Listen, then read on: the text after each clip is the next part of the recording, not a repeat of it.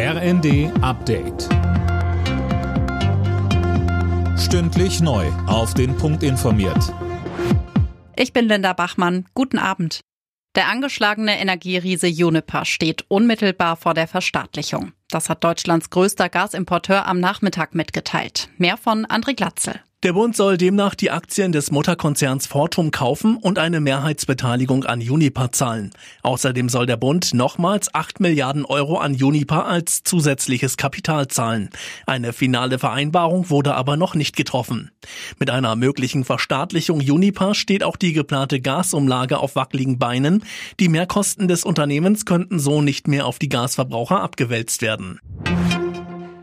In mehreren besetzten Gebieten in der Ukraine soll jetzt über einen Anschluss an Russland abgestimmt werden. Das Ganze gilt als Reaktion auf die erfolgreiche Gegenoffensive der ukrainischen Armee. Der Militärexperte Gustav Gressel spricht bei Welt TV von einem abgekaterten Spiel.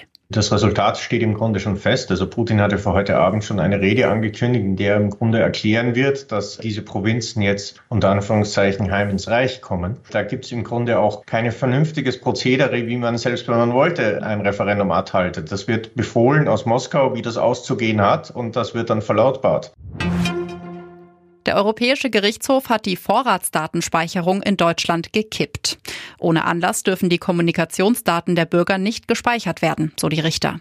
Nur unter bestimmten Voraussetzungen sei eine begrenzte Datenspeicherung möglich. Justizminister Buschmann begrüßt das Urteil. Im Internet surfen ist weiterhin die beliebteste Freizeitbeschäftigung der Deutschen. Das zeigt der Freizeitmonitor der Hamburger Stiftung für Zukunftsfragen. Demnach nutzen 97 Prozent aller Bundesbürger das Internet regelmäßig. Auf Platz zwei folgt das Fernsehen mit 86 Prozent. Alle Nachrichten auf rnd.de